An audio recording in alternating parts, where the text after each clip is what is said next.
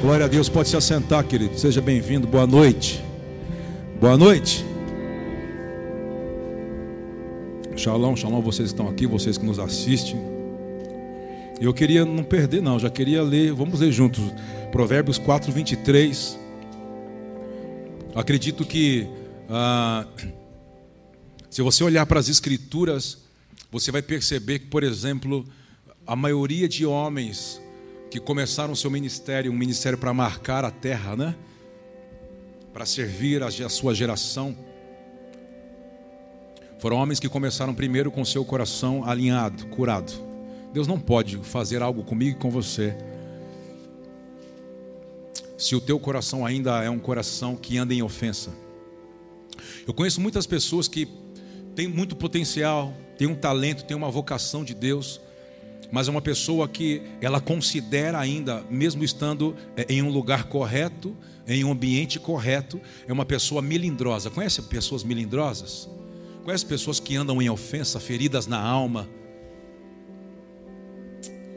Essas pessoas, elas não, nunca, nunca vão conseguir construir com Deus coisas eternas. Porque pessoas ofendidas não constroem. Pessoas machucadas, elas geram amargura, elas geram contaminação, elas não agregam, elas destroem, elas dividem, elas separam. Por isso é muito complicado quando eu e você não conseguimos ter discernimento e queremos andar com pessoas com esse tipo de coração, feridas, ofendidas, amarguradas, porque é, esse tipo de pessoa não constrói. Então, o, o, tipo de relação, de aliança que ela tem comigo, com você, é como fosse um, um aliado não tem uma aliança de fato, ele só, quer, ele só tem um objetivo final. Quando chegar no objetivo final do propósito, ele pega a parte dele e vai embora. É diferente, porque Deus não consegue construir um reino que vai libertar com escravos. Deus só constrói um reino que vai libertar por meio de seus filhos. Por isso é muito, é muito bom você entender a medida, do, a medida do, do seu coração. Por exemplo, porque à medida que você entende o seu coração, a graça que você tem com Deus, você vai entender até onde Deus respalda, até, até onde Deus anda com você. O grande problema é que pessoas ofendidas, elas não conseguem vislumbrar, elas, elas não têm visão. A ofensa, ela gera uma cegueira espiritual. Fala comigo, a ofensa gera cegueira. De verdade, preste atenção. Todas as pessoas que andam em ofensa, pessoas que andam é, é, com amargura de alma, são pessoas que não conseguem ver, são pessoas que têm a sua visão limitada. E para mim, por exemplo, quando a gente olha esse texto, vamos ler juntos. Provérbios capítulo 4, é, versículo 23, fala muito bem sobre isso.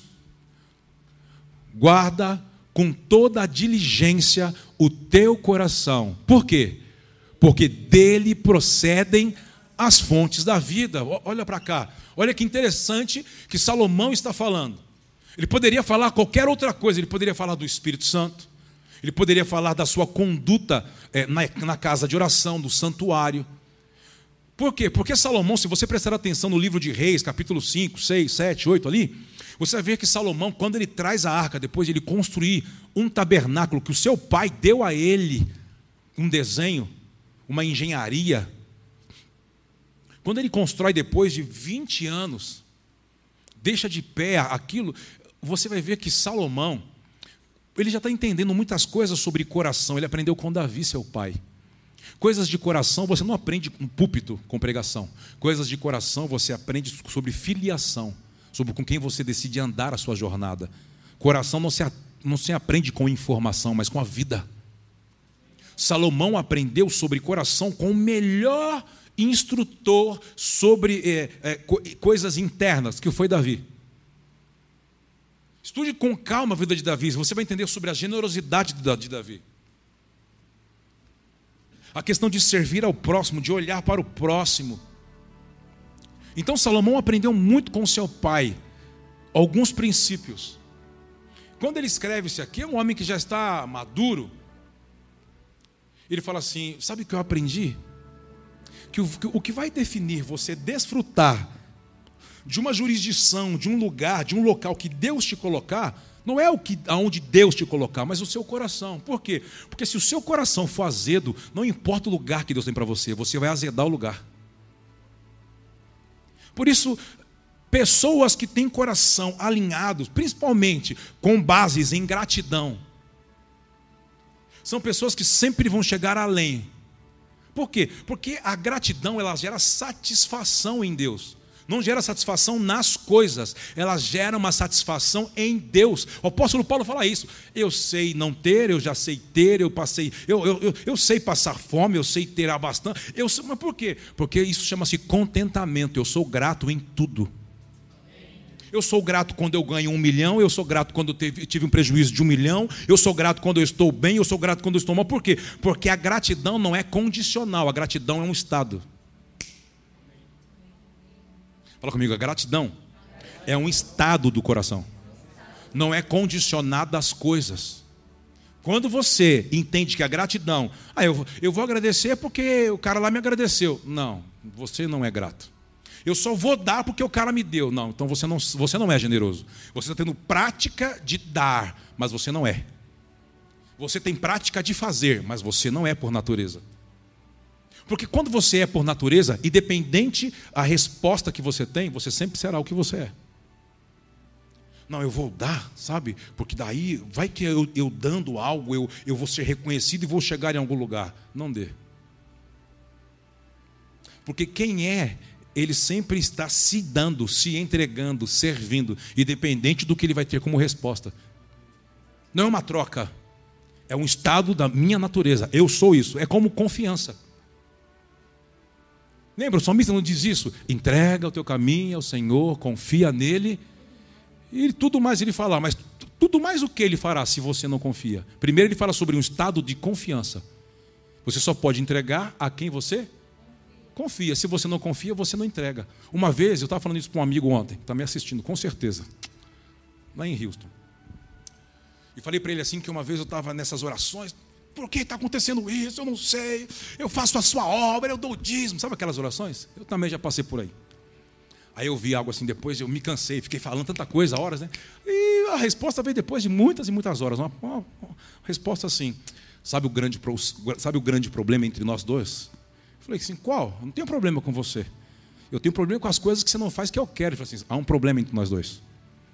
Eu falei: qual? Ele falou assim: você usa o poder do meu nome, você não me conhece.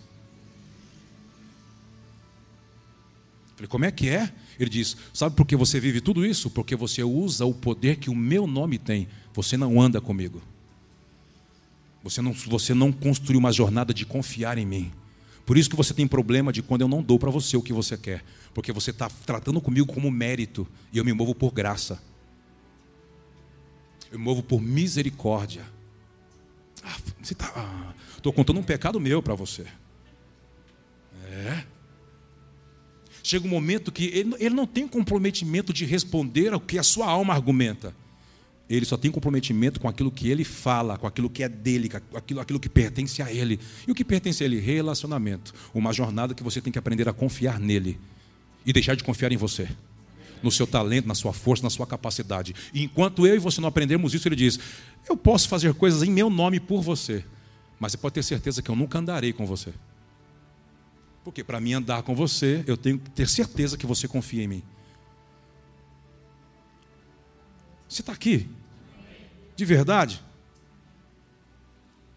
Os, os, apóstolos, os discípulos diziam que confiavam em Jesus, em Cristo. Mas quando ele morreu, ele não aparece, parece naqueles dias que eles estão contando, eles ficam desesperados. E começam a ter práticas de uma vida que eles falavam que confiavam, mas a prática denunciava que eles nunca. Porque quem confia espera, não apressa. Quando você fica, está me vendo Deus? Ô Deus, você não está vendo? Deus, ele diz, não confia. Fica me apressando? Não confia.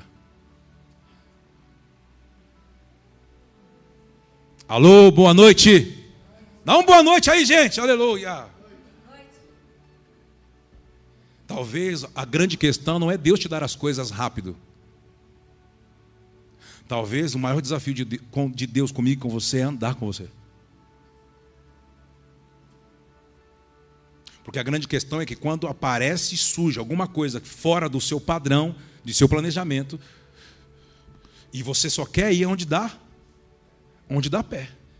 E sabe qual é a exclusividade para você aprender a confiar? Ele vai te levar aonde você não consegue fazer, manipular, comprar, pagar. Ele vai, ele vai deixar você sem chão. Queda livre. E vai falar assim: vamos ver até onde você confia em mim. Ah, você está aqui, irmão. Questão de coração é uma questão de confiança, é um estado. Quem muito apressa é porque não confia. Um dia ele chega e diz assim: Estou andando aqui, nem, nem sei para onde eu vou chegar, mas. Vem Marta e Maria. E ele está discipulando pessoas importantes para aquilo que ele quer fazer, para aquilo que. É, pelo propósito que ele vai para a cruz, a questão é, relacionada ao Estado, à igreja, ao sinédrio, à política. É, tem muita coisa que ele está fazendo relacionada. Aí vem Marta e Maria.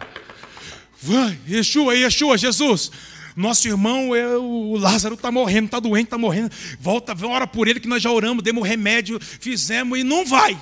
E eu acho que. Ele diz assim: confia. Não, mas tem que ser agora. Agora, porque agora ele diz assim: eu vou. Não, então vamos, ele diz: não agora. Já passou por isso? A pressão, parece que a água está subindo. A água está subindo. Deus, pelo amor, misericórdia, misericórdia. Já clamou misericórdia, já clamou Yahweh, já chamou Jesus, Yeshua, e diz, já, todos os nomes, até os gregos, até os nomes que você foi caçar para ver se Deus te ouvia. E ele fala assim: o que, que ele fala? Não, ele fala assim, porque o confia é o silêncio.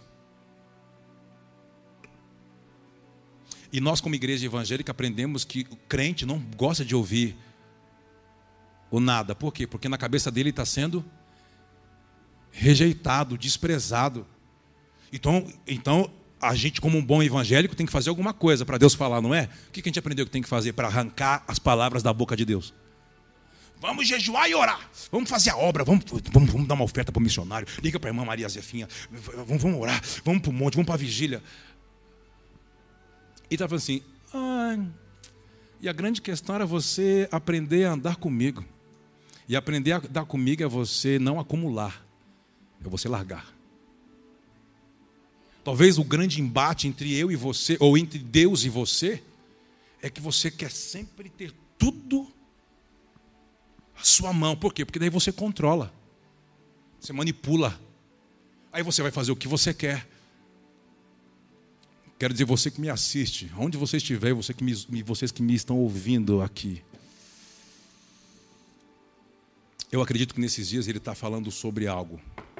Me escutem. Me escutem.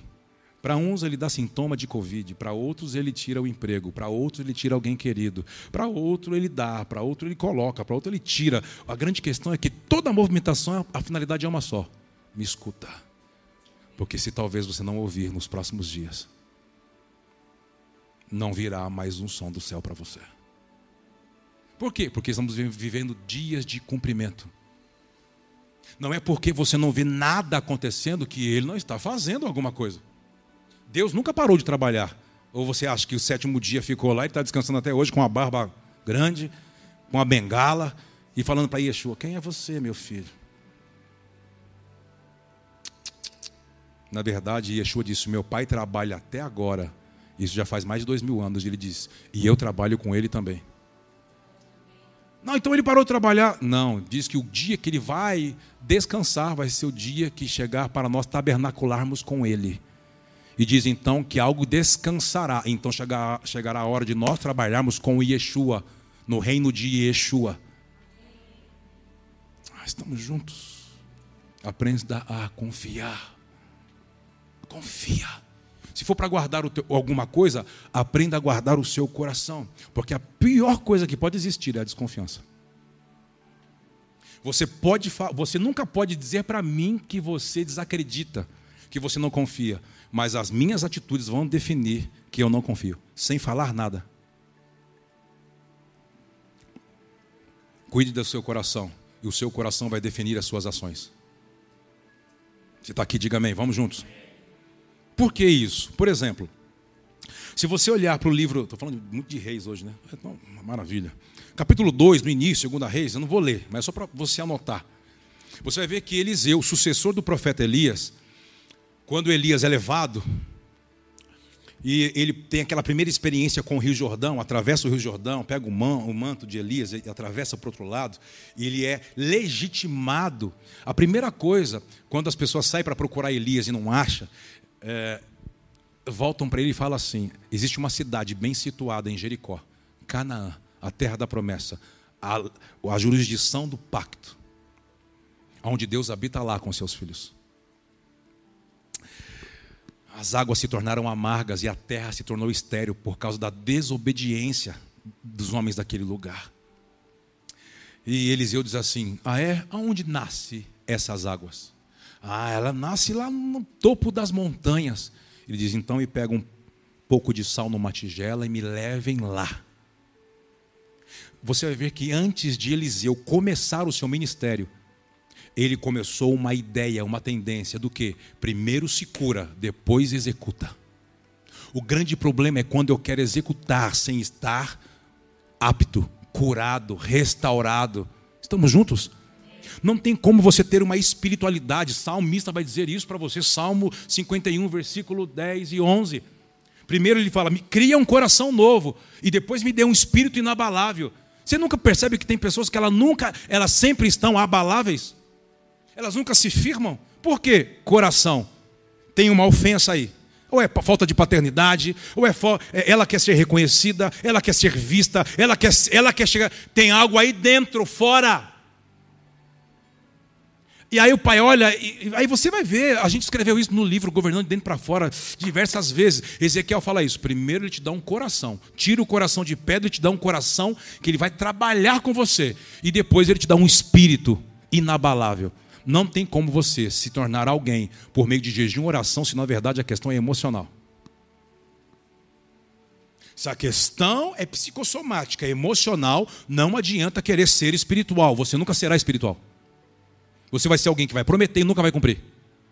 E as suas atitudes vão demonstrar para Deus que você desconfia, você não aguarda, você não espera, você não anda com Ele. O que, que Ele está falando esses dias para a gente? Anda comigo ande comigo. O que, que ele disse para Abraão?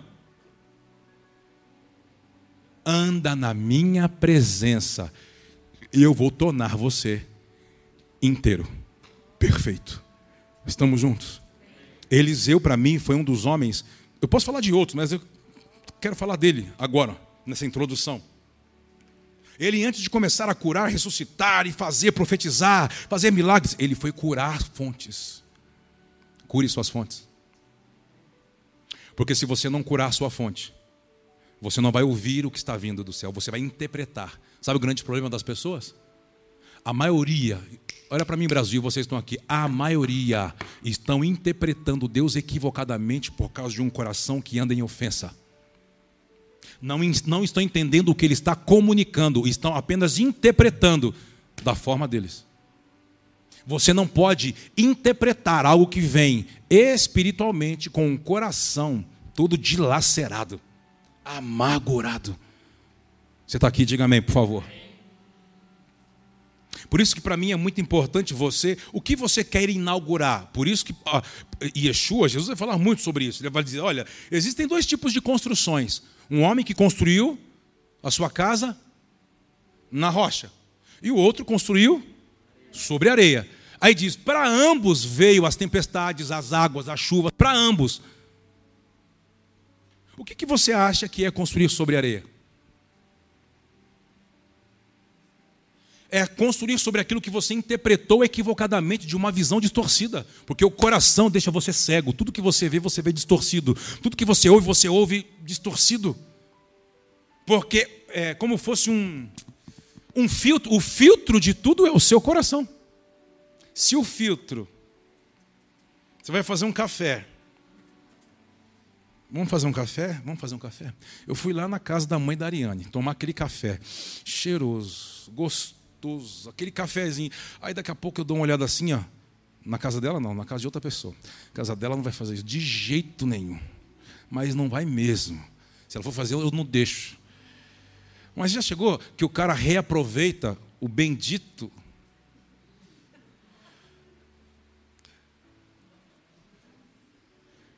Ô pastor, o que você está falando? Nós estamos na crise. Eu já passei, irmão, eu já fiquei em concentração, amigo. Que nós comia bolacha recheada, a janta, nós coava aquele café ali, meu irmão, aquele, aquele filtro de café servia Marcelo para. Não vou nem falar quantos dias. Estou falando essa noite, é o divã de Deus, estou falando do meu pecado, viu, viu psicóloga? Eu estou falando. Eu posso usar o exemplo dos outros, estou usando o meu. Aí se você se encaixar, entra, vem comigo. Se você vir para ti, pula. Fala, epa, epa. Que eu estou querendo dizer? Se o filtro é o seu coração e você já está reutilizando o que era descartável, você já está estragado. Como assim descartar? A Bíblia diz em Romanos capítulo 12: Não tem como eu renovar a sua mente se primeiro eu não expandir o seu interior. Se Deus está falando alguma coisa conosco nesses dias para ouvir, a oração é errada. Então fala que eu estou aqui. Ele diz: Não, essa não é oração. Qual é a oração? Me cura. Dá uma olhadinha para o coração. E se ele está me faltando fontes que me saciam em você, eu quero um novo coração. E como eu posso ter um novo coração? Com um novo nascimento. Nascer da água e do Espírito. Estamos juntos? Diga amém. Por isso que para mim é muito importante eu entender coisas do coração. Porque é do coração que vai depender toda a sua vida. Deus não vai construir algo eterno sobre um solo duvidoso. E o que é o solo? É o coração. Mateus capítulo 13 não diz isso? Quatro tipos de solo, mas todo mundo quer ser o último.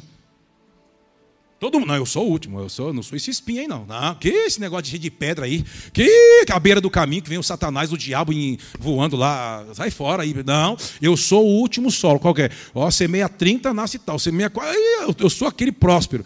Todo mundo é. Mas eu acredito que ali é, uma, é, um estágio que todos nós temos que nos tornar. Você está aqui? E para mim é muito dificultoso ministrar palavra do reino, uma semente que tem que penetrar no nosso espírito, quando a nossa alma está cheio de rocha, cheio de pedra, pedregulho. Não tem como eu semear se eu primeiro não arar, não limpar. Estamos juntos. Talvez o que eu acredito em primeiro plano nesses dias, o pai está querendo tirar as pedras. Porque as pedras impedem da semente penetrar brotar, frutificar e se multiplicar. Eu abençoo você. Vamos nos tornar o que o Senhor espera, de dentro para fora, com um novo coração. Você recebe isso? Então dá um aplauso aí bem bonito para o Senhor. Vamos juntos. Por quê? Deixa, deixa eu tentar te explicar algo. Não consigo entrar na palavra. Deixa eu tentar te explicar. Eu vejo pessoas, vou te dar uma dica que elas receberam no longo da sua vida, jornada de fé, na jornada cristã, muitas palavras e palavras que a impactaram. Sabe aquelas palavras? Vocês lembram de algum impacto, de alguma palavra que você já teve? Você fala assim: Meu Deus, eu, eu lia isso todo dia na minha casa, eu nunca. Não te... E as pessoas dizem assim: Você compra essa, você comprou sua Bíblia onde? Me fala que eu vou lá na loja comprar. E a questão não é a Bíblia, é o coração. Mas deixa eu te dar uma dica. Você sabia que a maioria das pessoas que são impactadas por uma palavra, elas não são transformadas? Porque o impacto da palavra não transforma. Ele te impacta. O poder do impacto te leva para algum lugar, mas não te transforma. O que me transforma? O Espírito Santo. O que me transforma? Palavras vão falar sobre a cura do seu interior que vão falar sobre o ajuste na sua alma, no seu homem interior. O que eu acredito, se você quer ouvir Deus, ajuste o seu interior. Não fique vivendo por uau, que palavra. Lembra disso? Lembra? Lembra? Uh, que palavra. Nossa, às vezes no lugar que o negócio era, uh, que palavra. Uh. Às vezes eu olho para trás não tem um de pé. Sabe por quê? Porque vive de impactos. Conferência profeta impacto é, conferência, é, conferência apostólica impacto profético. Tinha um amigo que tudo para ele é impacto. Impacto. Não, impacto, tem que impactar, tem que impactar, tem que impressionar. Falei, pois é, mas é engraçado que todo mundo que a gente impacta com uma revelação, você já percebeu que o cara no outro dia está caindo no pecado de novo? Está percebendo que o cara não, não se firma na fé? Está percebendo que o cara está indo divorciar? Você está percebendo que o cara está indo adulterar? Está percebendo que ele é levado pelo, pelo governo do seu desejo desenfreado? Por quê? Porque só pode entender o princípio, não, não apenas de praticar uma moralidade dentro da sociedade, de ser transformado, pessoas que se rendem. Talvez o grande problema é que você gosta de ser impactado, você não gosta de se render. Porque se render é ele fazer o que ele quiser com você. Você não está apto mais para nada, você se rendeu, se entregou. Estamos juntos? Eu acredito que nesses dias, para discernirmos a comunicação que está chegando para nós, um novo coração.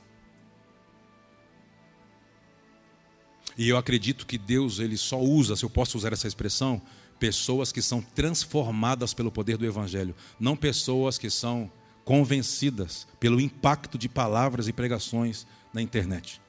Você não pode ser alguém que convive conosco, anda com a gente e apenas até tem, tem, gente, tem gente até hoje. Nossa, essa eu nunca li. Mas claro, claro que você nunca leu, você não lê nem a Bíblia. Tudo impacta o cara. Aí você vê que no outro dia ele está agarrado no pecado, no desejo, cai, se tropeça. Mas o que está? Você precisa ser transformado. O poder do Evangelho ainda não te alcançou. Não houve arrependimento de fato. Alguma coisa fez você, cegou você, deixou você surdo. Então a palavra não te afeta. Te afeta aquilo que para você é a revelação. Mas não te afeta a palavra simples para transformar você de dentro para fora. Por isso se prepara, na próxima temporada eu vou ministrar coisas que você não vai acreditar. Já tem pessoas assim, uau, o que, que, o que, que ele vai falar? Vou falar sobre o pastor das ovelhas. Vou falar sobre a botija de azeite. Vou falar, entende? Eu vou falar numa mentalidade de aquarela, simples, como uma criança inocente. Vamos entender a pluralidade da sabedoria de Deus pela simplicidade de coração. Você recebe isso? Eu te abençoo para esse tempo.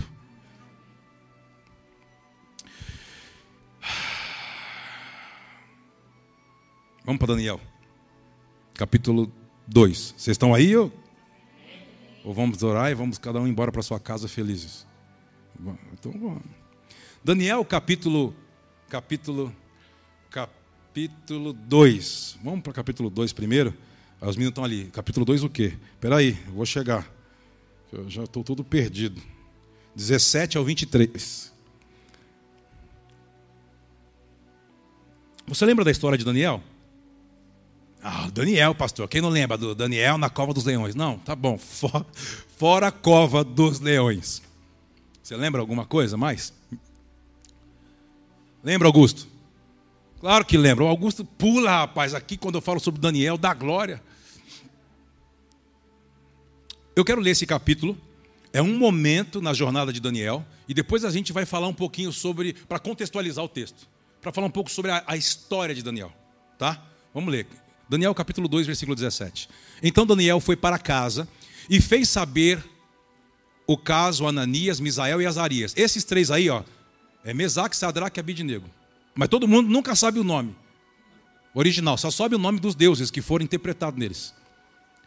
Seus companheiros, para que pedissem misericórdia ao Deus do céu sobre este, sobre este, ah, a fim de que Daniel e seus companheiros não perecessem juntamente com o resto dos seus sábios de Babilônia. Você vai entender o porquê. Então foi revelado o mistério Daniel. Parece tão simples isso aí, né?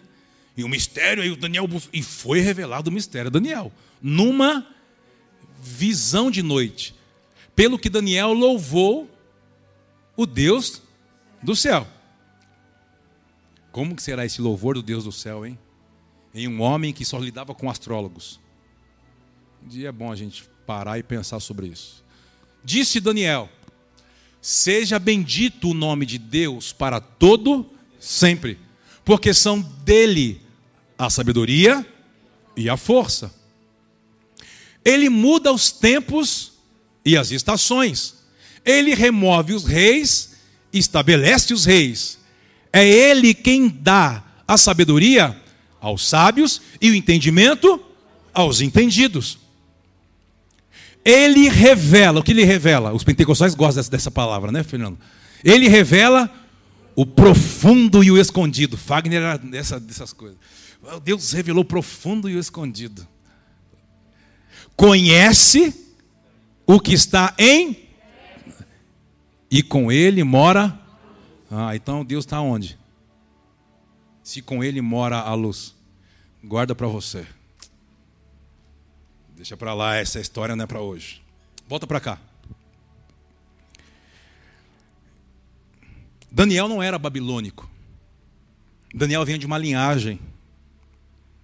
Daniel habitava num vilarejo, no povo de Israel, com a sua tribo, com a sua família.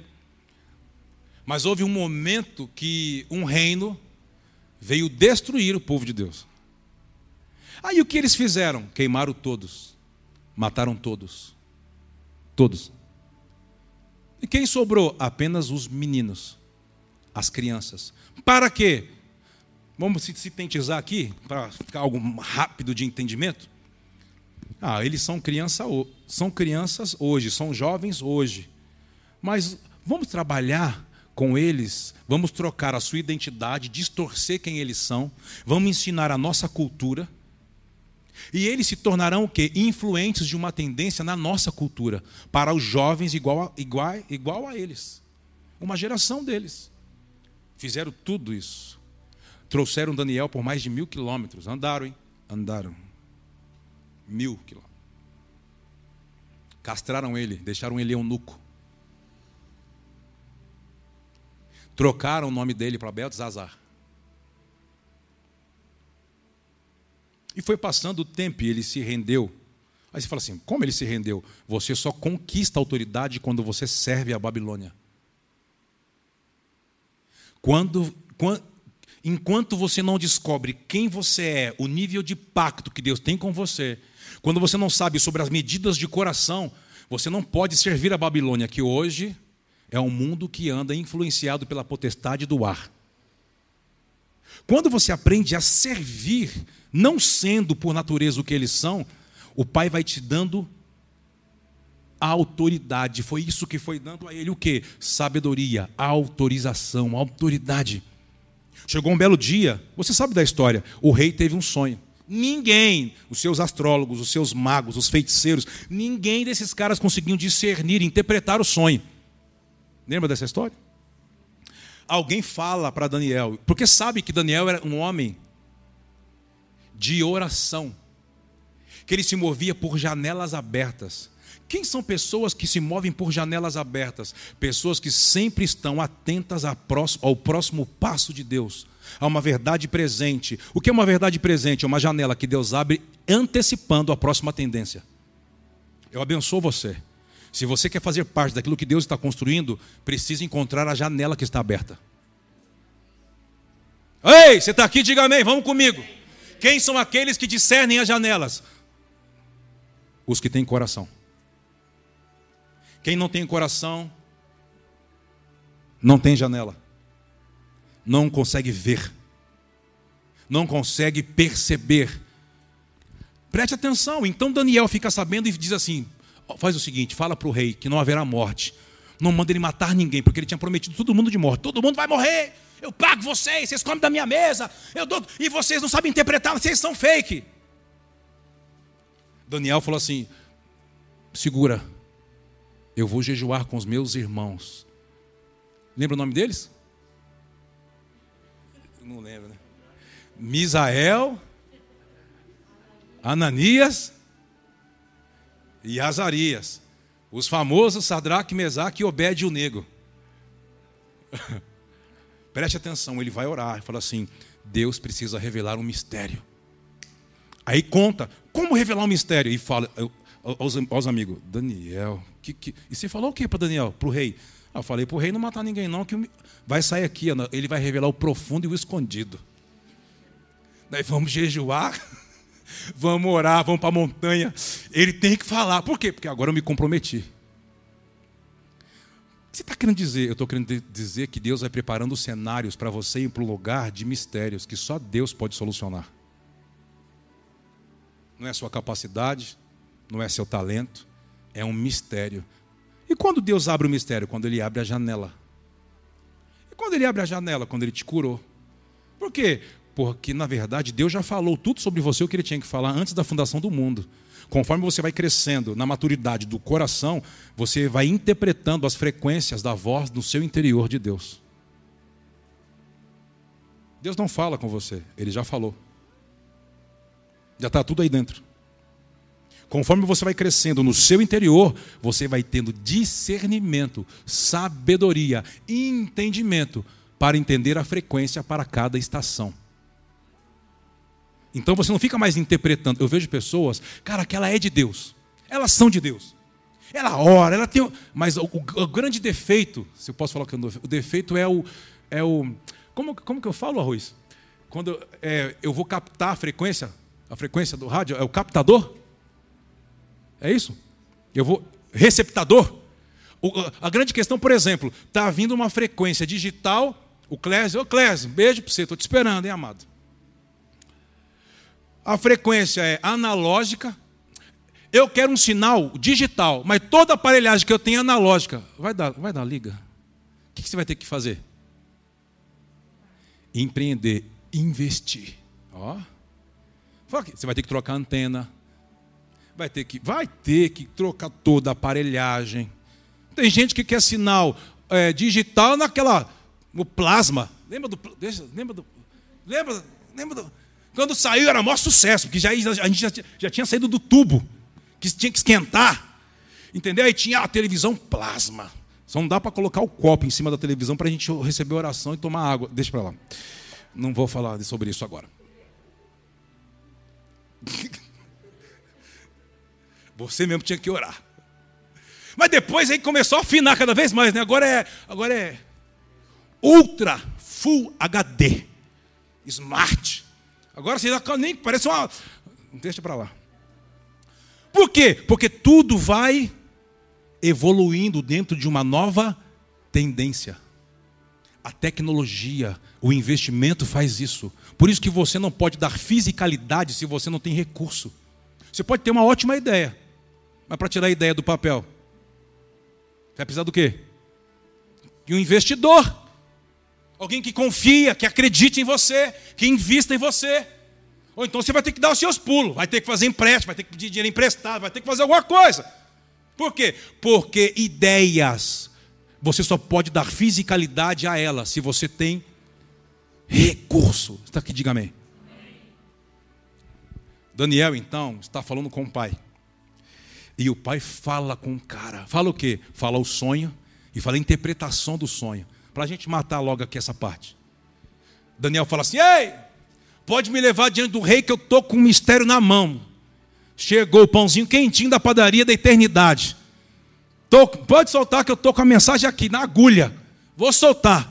Levaram, Daniel diz assim, o rei ficou, é, mas como? Você me falaram que você é sábio tal, mas como? Mas você, você nem sabe sobre o que eu sonhei. Ele diz assim, rei, vamos fazer o seguinte, vamos começar? O Senhor não me precisa contar o sonho. Deus me contou o seu sonho e me contou a interpretação do sonho. Deus não faz nada pela metade. Por quê? Porque na verdade o Senhor pode não ser de Deus, mas quem te deu o sonho foi de Deus e eu sou de Deus. Então Deus tem que falar comigo, não com o Senhor. O Senhor é apenas um receptador analógico. Eu sou a tecnologia. Cheque mate. Você é uma tecnologia divina no meio de um povo que não consegue entender as frequências da eternidade. Por isso que você precisa aperfeiçoar pessoas, pregar o evangelho. Não pode vir para esse lugar sozinho. Não pode é, falar, uau, uau, que palavra. Não, receba palavras simples que te transformam e você vai transformar outras pessoas. Não seja pessoas que só vivem de impacto. Que palavra? Uau, hoje eu fiquei arabacalabaçu, aleluia. Para com isso. Seja transformado. Para de ser insano. Só transformados podem só transformados podem. Olha, essa sala de aula tá. Você está aqui, diga amém. Quando o rei ouviu Daniel falar o sonho, a interpretação do sonho, Daniel fechou com chave de ouro, que ele diz assim: Rei, não mate ninguém. Mas esses caras não prestam, então o teu Deus tem que ser adorado, o Deus dos hebreus, você vai ter uma, uma, uma posição agora no reino. Quando Deus dá chaves na sua mão e você entende a próxima tendência de Deus, Deus sempre vai te colocar em uma posição específica, especial. Às vezes o grande lance é que você fica procurando a posição sem ter coração. Aí você vai falar assim: Ué, mas peraí, peraí, peraí, peraí, peraí, peraí. Por que, que o senhor está falando agora de coração? Porque Daniel teve que servir pessoas que mataram sua família. Daniel cresceu numa cultura onde essas pessoas tinham destruído a sua descendência, seus parentes, seu pai, sua mãe, seus irmãos, todos. Qual era o desafio dele? Crescer sem ficar lambendo a ferida. Homens e mulheres desses dias que vão dar certo são pessoas que não ficam enroscados com feridas, com ofensas. São homens que têm cicatrizes, mas as cicatrizes se tornaram uma mensagem. Eles são a tecnologia. Eles vão ensinar sobre o coração para essa geração que, que é milindrosa, que qualquer coisa dói, não pode falar nada, que qualquer coisa é preconceito. Ei! Deus está levantando uma geração de homens e mulheres fortes. Fortes aonde? No seu interior. Você recebe isso, meu irmão? Então pode, bem, aplauda bem forte ao Rei da Glória. Vamos juntos, vai. Ajuda o Augusto aí. Você está aqui, diga amém. Quantas pessoas você conhece que é ranzinza, que é assim, desse jeito, rançoso? Coração estranho. Uhum. Em vez da doçura no coração, parece que ele tomou um litro de vinagre. Laxure, nem, nem no mistério de Deus. Conhece alguém assim? Os óculos, a lente dos óculos da pessoa é só azedume. Tudo que ela olha está azedo. Aí você fala assim, ué, mas, mas não é bem assim. E a pessoa, não, é assim sim. É assim sim. É assim, com esse mesmo. É, você é comigo, é a ver. Você é boba. Você é bobo, deixa eu fazer o que quer que você. Se fosse sem a ver. Você já percebeu? Sabe onde está o segredo da sabedoria? Na fraqueza.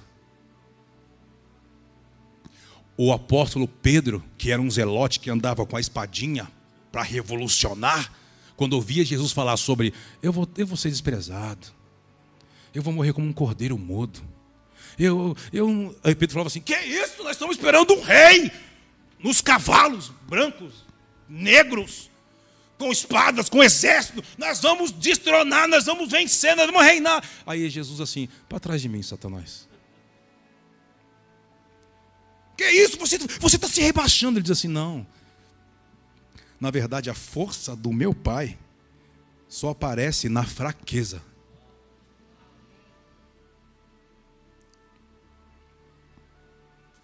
Você está aqui? Daniel falou para o rei assim: ah, ele tem um pacto comigo, não mata ninguém. Aí você pode falar assim, mas peraí, o que, que Daniel viu? V vamos ler esse texto que fala. Eu acho que é Daniel 6,10. Vê aí. Daniel capítulo 6, versículo 10, fala sobre essa realidade que ele orava três vezes ao dia, com as janelas abertas para a cidade de Jerusalém. É o que você tem que fazer até hoje, orar por Jerusalém, pelas pessoas que habitam lá, que estão ainda lá. Porque tudo começou lá e vai terminar lá também. Vamos ler juntos, vamos ler juntos? Um, dois, três.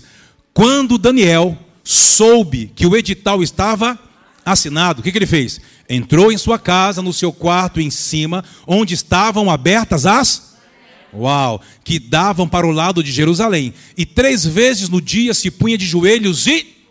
E fazia o quê? E dava graças diante do seu Deus. Como também antes. Então, olha para mim. Eu acredito que uma vida de relacionamento faz você não ser pego de surpresa por aquilo que está chegando. A vida de relacionamento é uma vida que você confia, uma vida de adoração, de rendição, de entrega, de, é uma vida que você pratica o sacerdócio. É uma vida de relacionamento com o Pai. É uma vida de rendição, de entrega. E o que vai acontecer? Ele nunca vai deixar você ser pego de surpresa. Sempre haverá uma janela para ele falar sobre o próximo passo.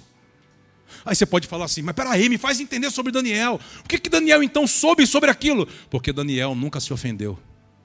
O segredo para que você seja um homem, uma mulher de revelação, ou um homem não imediatista, uma mulher não imediatista, mas homens e mulheres futuristas, tenham medida de coração. Você já percebeu que tem pessoas que ela só trabalha para aquilo que ela está vendo? Por imediato. Tudo que ela quer que Deus faça tem que ser imediato. Tudo que as pessoas têm que fazer para ela tem que ser na hora que ela quer. Você percebeu isso? São pessoas que não têm coração. Por quê? Porque não andam em misericórdia. Misericordioso é você dar espaço para as pessoas que andam apertadas. É você dar uma opção para praticar justiça. Eu falei isso para você esses dias aqui. Vamos para Lucas. Ah, tá pintando, eu vou entrar. Ele está me provocando, eu entro. Ele sabe que eu entro. Então eu entro. Lucas. Ô Lucas, qual que é? Lucas 21, 34. Lucas 21, 34. Ah. ah, será que nós vamos entrar nisso aí? Olhai por vós mesmos. Não aconteça que os vossos corações se carreguem de glutonaria, de embriaguez e dos cuidados da vida. Hum, e aquele dia vos sobrevenha de improviso como? Sabe o que ele está dizendo? Cuidado com as preocupações da vida. Se você desenvolver uma vida como essa que você tem que tomar cuidado, você vai ser alguém distraído. Achando que sabe e pode resolver tudo, e na verdade tudo isso é uma distração. Para quê? Para as coisas de Deus. Daniel não andava distraído. Daniel sempre tinha uma janela aberta, uma relação, uma comunicação com seu Deus, com seu Pai Celestial. Diga amém. Você está aqui?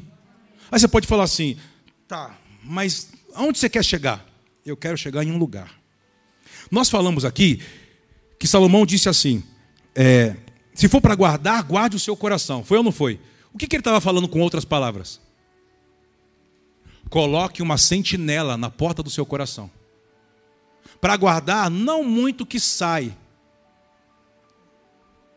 Não para guardar muitas coisas que entram, mas para guardar o que sai. Por quê? Porque do seu coração vai depender toda a sua vida. Cuidado com o que sai do seu interior. Tem uma pergunta. O que você pensa e o que você sente? Quais são os teus pensamentos? Quais são os seus sentimentos? Por quê? Aí você vai definir a medida do seu coração. Por quê? O que ocupa seus pensamentos? É uma pergunta. Cuidado para responder. Vou perguntar de novo. E responda para você mesmo, você que me assiste, vocês estão aqui. O que ocupa os seus pensamentos? Pensa. E agora vem a próxima pergunta: O que governa os seus sentimentos? Isso você vai definir o seu coração. Se o teu coração pode ser um solo que o pai pode confiar para construir, ou se Deus ainda vai ter que calcular, ele vai trazer um engenheiro, uma, sabe, o tecnólogo, entendeu? Sabe, os construtores, sabe? É, então eles vão olhar o solo e vão falar assim: aba, hum. O solo é gelatinoso. É, hoje parece que ele está firme, amanhã parece que está mole de novo. Vai, a gente vai ter que gastar muito dinheiro aqui na fundação, na sapata. Nossa, na sapata nas estacas. Ah, Yeshua, pensa melhor. Vamos esperar mais um pouco. Vamos dar mais 12 meses. Por isso que Deus sempre te dá uma temporada de um tabernáculo a outro. Cuide do seu coração. Porque senão vai continuar fazendo promessas vazias. Vivendo como um útero vazio. Lembra daquele texto de Isaías? Que diz que sentiram dores como uma mulher que está para dar à luz, dores de parto, e quando foi a hora de nascer, era vento. Sabe o que eu acredito? Porque você, você pode, você que tem esse coração similar a pessoas que andam em ofensa, você, você tem duas coisas. Ou você tem perdão para dar, ou você tem vingança para exigir. Fala comigo, perdão ou vingança. Lembra que eu falei domingo aqui? Eu falei e recebi umas mensagens. As pessoas falaram: fala um pouco mais sobre aquilo. Eu consegui aqui entrar. Vamos ver.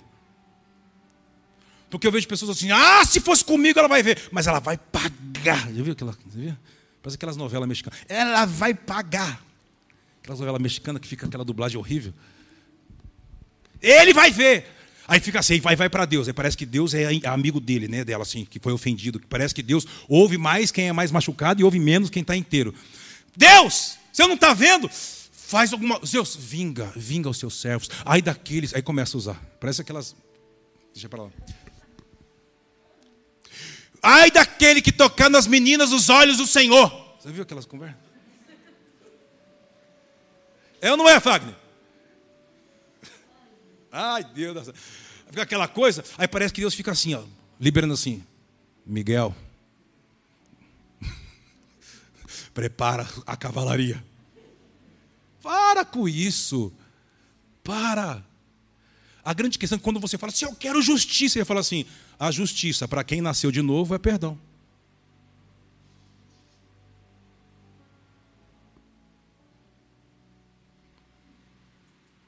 Faz a sua vontade, faz justiça, diz. Justiça para quem nasceu de novo é misericórdia, é perdão. Então, quando você diz assim, eu quero justiça, sabe o que você está falando? Sabe como Deus entende? Eu estou perdoando. Ah, dá uma amém aí, irmão. Glória. Sabe quando você fala assim, venha o teu reino? Não é bonita a música? Venha o teu reino na terra. Cantar é legal, irmão. Faça a tua vontade, assim na terra como no céu. Que é aqueles poéticos, proféticos, tudo aquela coisa de impacto. Ele fala assim: para que a minha justiça vá, eu vou ter que te transformar. Mas você não sabe, você não está na minha pele. Ele vai dizer assim: você estava com Yeshua na cruz. Você já percebeu que pessoas que não perdoam, elas são perturbadas? Já percebeu que pessoas que não são misericórdias, elas andam atribuladas, inquietas, insatisfeitas, ansiosas? Por quê? Porque ela, ela é um, um como fosse um imã que atrai, atrai espíritos malignos. Você quer uma dica? Será que eu posso dar isso para o Brasil? o povo, o povo nem pensa mais. Pode! Dá tudo! Dá tudo, pastor! Sabe como Satanás venceu principados e potestades na cruz? Perdoa-os, Pai, eles não sabem o que fazem. Quando ele fez isso, ele expôs publicamente, por meio daquela decisão de quem o ofendia e o estava crucificando, ele libertou a humanidade que se move em vingança. Você que me assiste quer ser livre de enfermidades no seu corpo? Perdoa. Quer ser livre de enfermidades psicossomáticas? Perdoa. Boa tese, né, psicóloga? Porque o perdão desmonta o império das trevas. Por isso tem muitas pessoas que você tem que liberar e perdoar. Porque quando você perdoar, você será livre, ela será liberta. Você será liberto. Fala alguma coisa, levante as suas mãos, você que me assiste, você que está aqui, fala, eu quero me tornar. Não olha para a dor, não olha para a ofensa, não olha, não olha, olha para a cruz. A cruz é suficiente. A cruz vazia é suficiente. Perdoa. Ele diz: perdoa o Senhor. Eles não sabem o que fazem. Ah, nos leva para esse lugar, Senhor. Nos leva para esse lugar, Senhor. Nos leva para esse lugar de crescimento, de entendimento, de cura, de restauração. Porque apenas pessoas curadas no seu interior podem ver. Talvez o que você está pedindo, Deus, eu quero ver, dizia, eu quero o seu coração. Me dá o seu coração que eu te dou a sua visão. Talvez é isso que ele está falando. Será que você é capaz de se render e falar, Pai, está aqui? Está aqui, eu não quero olhar para a dor, eu não quero olhar, mas Kleber, Kleber, Kleber, eu tenho, eu tenho argumento, eu, eu tenho justificativas. E Cristo também tinha. Ele diz: perdoa-os. Eles não sabem o que fazem. Daniel foi o homem que se tornou um homem de ciência, porque não foi um homem que guardou amargura, rancor, ofensa sobre pessoas que acabaram com a sua família. Ele cresceu, amadureceu, e foi uma tecnologia divina no meio de um povo pagão. Você não pode ser o que você é no meio de um povo que anda em pelo seu próprio coração, pela sua alma, você tem que ser alguém transformado. Você tem que ser um toque de Deus no meio das pessoas que te conhecem. Você tem que ser aquele toque, sabe a cereja do bolo que eles falam? Como que você fala essas coisas? Quando você fala alguma coisa mexe, não é só aquela coisinha de versículo que você posta. Uau, que versículo. Não! É uma vida que fala, não é uma, não é uma, não é uma, não é uma frase de efeito, é uma vida. Coaches constroem frases de efeito. O reino de Deus constrói uma vida orgânica Pessoas que estão transformadas, não por uma letra, não por frase de efeito, mas pela cruz. A cruz é suficiente, querido. Ah, diga amém, vamos juntos comigo. Já é um exercício para os coaches, me perdoa.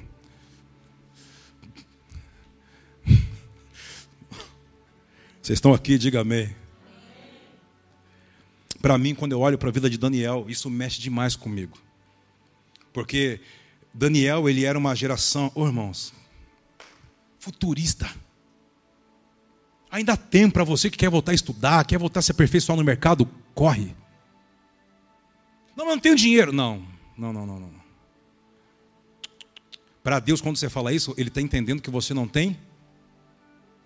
O tempo acabou para você. Então você não merece estar aqui. Vai atrás, se aperfeiçoa, invista em você, acredita em você. Vamos juntos. Por quê? Porque Deus precisa que você se torne melhor. Deus precisa disso. Deus precisa que você seja melhor de onde você está. Você não pode só bater uma meta um mês, no outro mês, não. Você tem que ser a referência. Todos eles têm que vir atrás de você. E perguntar como que faz. Aí você vai dizer, o Deus do céu. Quando perguntaram para Daniel, como ele, o Deus do céu, que é dono do céu e também é seu dono sem você saber, ele, me, ele se relaciona comigo. As pessoas muitas vezes dizem, como que você fala isso? Como que você sabe isso? Se você não me conhece a minha vida. Eu falei, ah, o Deus que te conhece, ele se relaciona comigo.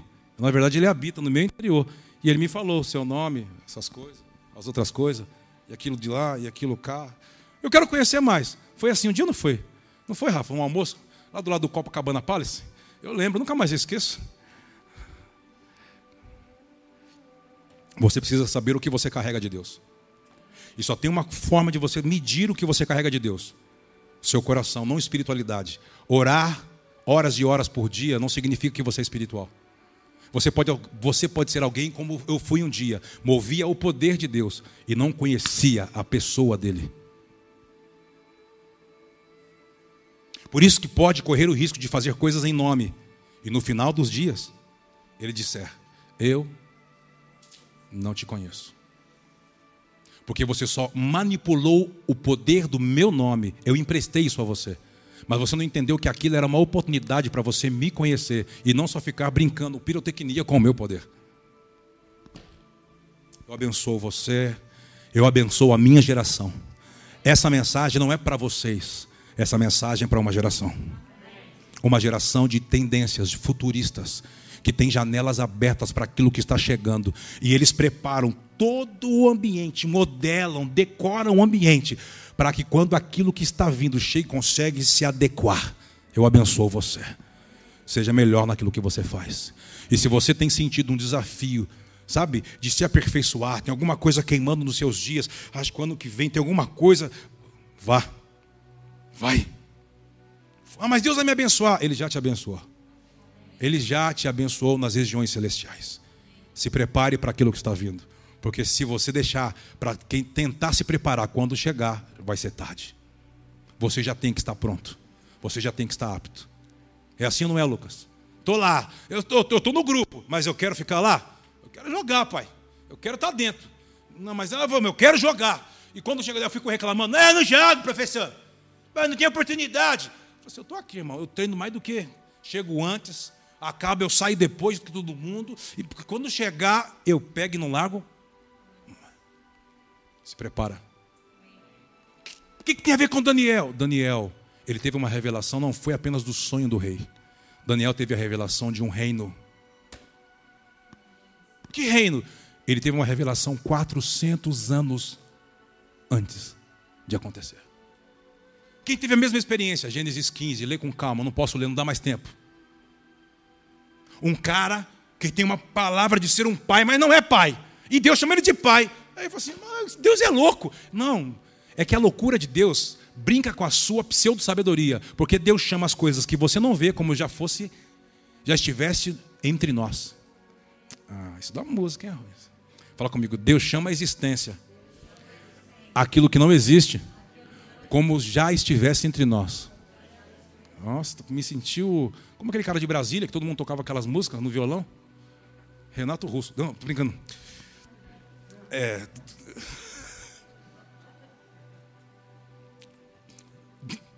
Tem uns, tem uns irmãos que falam, o que é isso, pastor Kleber? Rapaz, fica em paz. O cara pregou Coríntios 13, ninguém percebe, todo mundo cantou e ninguém percebeu. Deixa para lá. Então, voltando. Aos irmãos, isso, o sangue de Jesus repreende esse irmão. Eu faço parte da geração futurista e não religiosa. A geração futurista vai servir a Babilônia, não a igreja. Daniel não serviu a igreja. Daniel serviu a Babilônia. Ah, irmão querido. Aí então, Daniel. Daniel não, deixa eu falar de Abraão. Deus fala para ele assim: me dá cinco tipos de oferta. E eu vou fazer você viver quanto? 400 anos na frente. Deus fala aonde eles vão ficar presos, quem vai prender, quem vai soltar, quem vai sair em riqueza e que ele até vai morrer. E Abraão diz que o dia vira noite, ele faz o que Deus mandou. Lê com calma Gênesis 15. O dia virou noite, Deus veio. Entrega o que Deus está pedindo. Não entrega o que você quer dar. Entrega o que Ele está te pedindo. 400 anos Deus abriu, abriu na frente de Abraão. Foi a mesma coisa para Daniel. Aí você fala, mas o que, que ele fez quando ele ficou sabendo disso? Ele fez dos magos, os astrólogos e feiticeiros seus discípulos. E ele ensinou aos caras. O que, que ele ensinou? A próxima tendência. O que, que ele ensinou? Guarda dinheiro. Por quê? Porque quando o reino chegar, que é a próxima tendência, vocês vão ser os primeiros a investirem dando fisicalidade ao que está vindo. Não é real. Vai demorar quase 500 anos, mas está vindo. Aí eles assim, mas como? Isso é loucura. Daqui a alguns anos a gente morre. Eles assim, não. Morre a sua carne. A mentalidade, a ideia fica. Passe a ideia para o próximo. Ideias não morrem. Você está aqui? Por que ideias não morrem? Porque nós andamos, nós estamos diante da luz.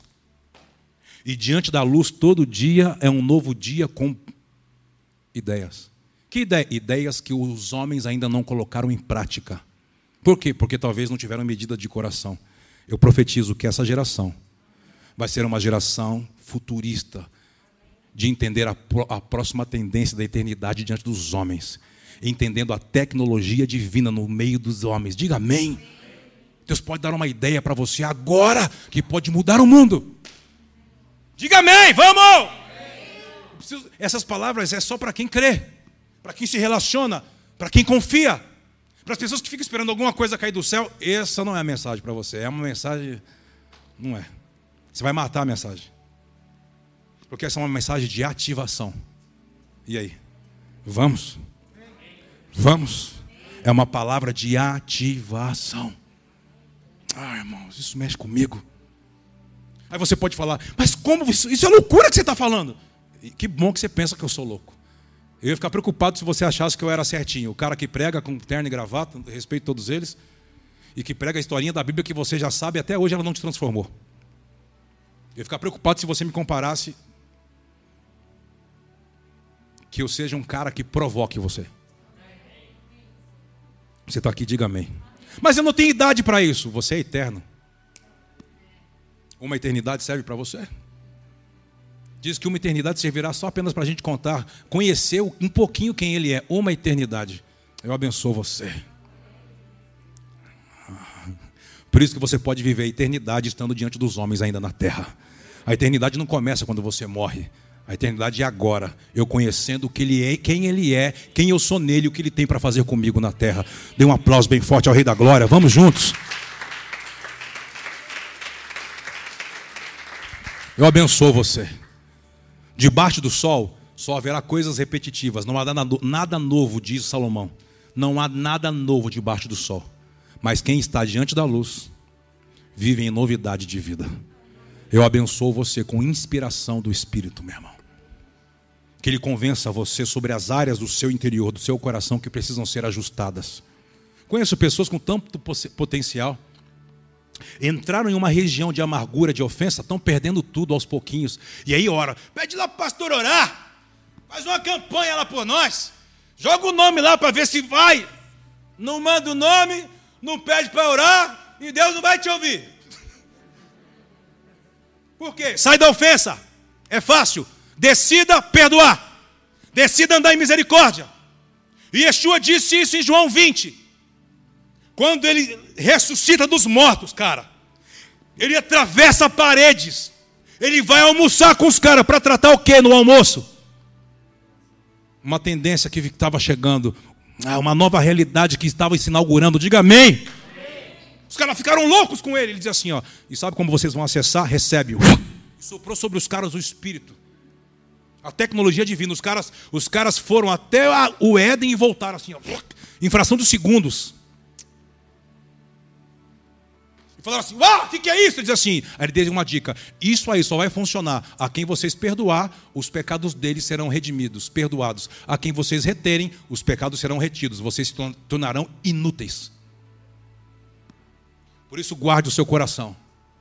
Perdoa. Seja livre de todos. E não faltará visão, revelação, sabedoria, ciência e a nova tendência, a tecnologia divina chegará para os nossos dias. Quem pode aplaudir ao Rei da Glória? Vamos juntos. Vamos juntos, vamos juntos, vamos juntos. Eu quero que você feche os seus olhos, levante as suas mãos e se comprometa com Deus agora com Deus. Como? Eu quero fazer parte disso. Como fazer? Eu entendi que o primeiro passo é o meu interior, é curar as fontes, é o coração. Eu quero decidir andar ajustado no meu interior, não olhar para a ferida, para a amargura, na ofensa. Eu quero ser livre. Livre para ver janelas abertas, para entender o que está chegando. Eu quero fazer parte disso. Eu quero dar fisicalidade para isso. Daniel foi um homem futurista. Quando Jesus encarnou, nasceu, apenas dos discípulos de Daniel estavam preparados com ouro, incenso e mirra, guardando mais de 400 anos.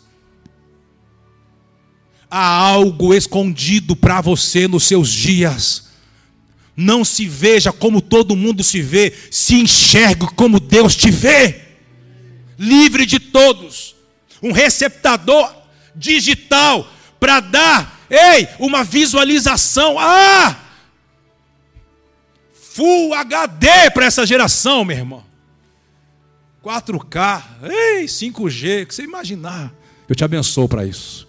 Nós vamos crescer. Acredite no que Deus colocou dentro de você. Invista em você. Vá atrás, se esforce. Se torne uma referência nessa geração. Deus é contigo. Ele não vai ser com você. Ele já é contigo. Ele já é contigo. Ele já é contigo.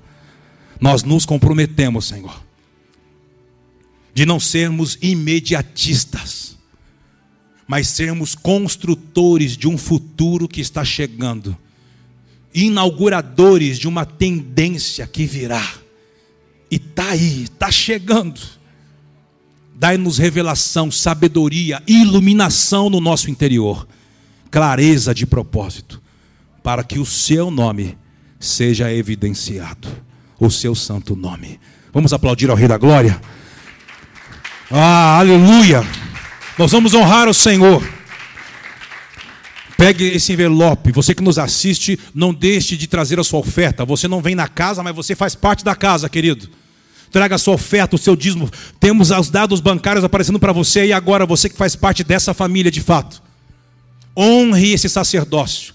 Vamos honrar com os nossos dízimos, com as nossas ofertas, com os nossos votos, com as nossas primícias. E lembrando você que nos assiste, nossa ceia será o primeiro domingo de dezembro.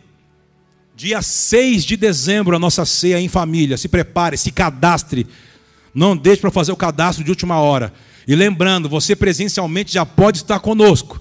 Faça seu cadastro para sábado às sete da noite. A Cristiane vai estar aqui pregando com a geração 7. Vai ser explosivo, hein, Arroz? Vai ser louco.